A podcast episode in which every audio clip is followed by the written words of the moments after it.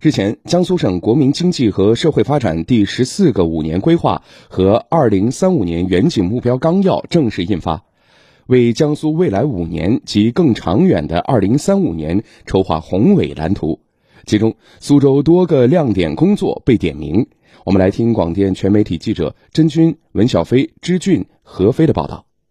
第四代电视的激光电视，那么它的这个投影光源啊，这个显示技术在未来的 AR 全息影像、水下通讯、激光照明呢这些领域都有非常广泛的应用。那这个技术的核心啊，就是我们的这些薄薄的芯片。这些芯片中的第三代半导体材料是光学显示、5G 通讯、新能源汽车等诸多未来领域的关键。二零一九年七月，江苏第三代半导体研究院在工业园区成立，通过打造开放平台，在相关高校、研究机构与企业间架起了桥梁。江苏第三代半导体研究院项目经理苏旭军：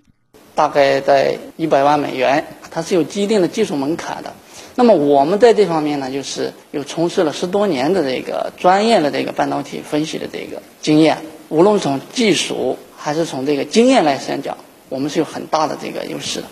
像这样的设备、人才在平台集聚，使得光学芯片等一系列产品突破卡脖子难关，从苏州本土企业诞生。截至二零二零年，研究院已服务全国企业、高校、科研所八十余家。今年，这里还将成立国家第三代半导体技术创新中心，在“十四五”期间对平台作用进行提档升级。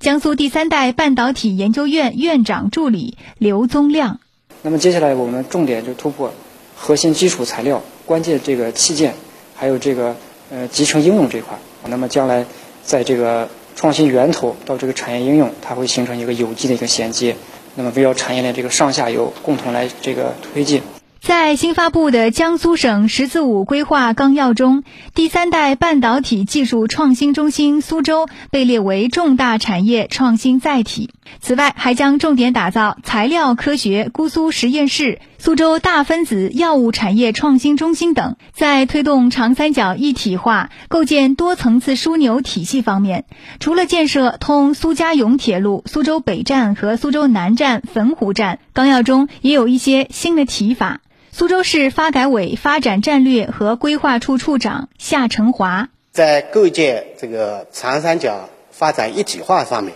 和无锡、南通一起打造全国性的立体这个交通枢纽。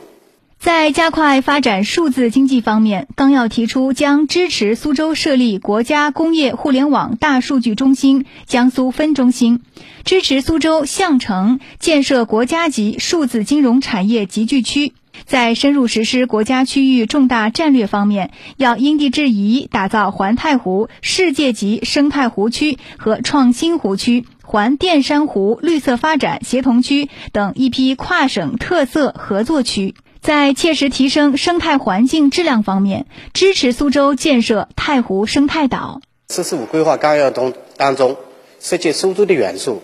还是比较多的。将来这些重大的基础设施平台载体，如果实施以后，都是我们今后发展的优势。这种优势将在“十四五”期间构建新发展格局中发挥更大的这个支撑作用。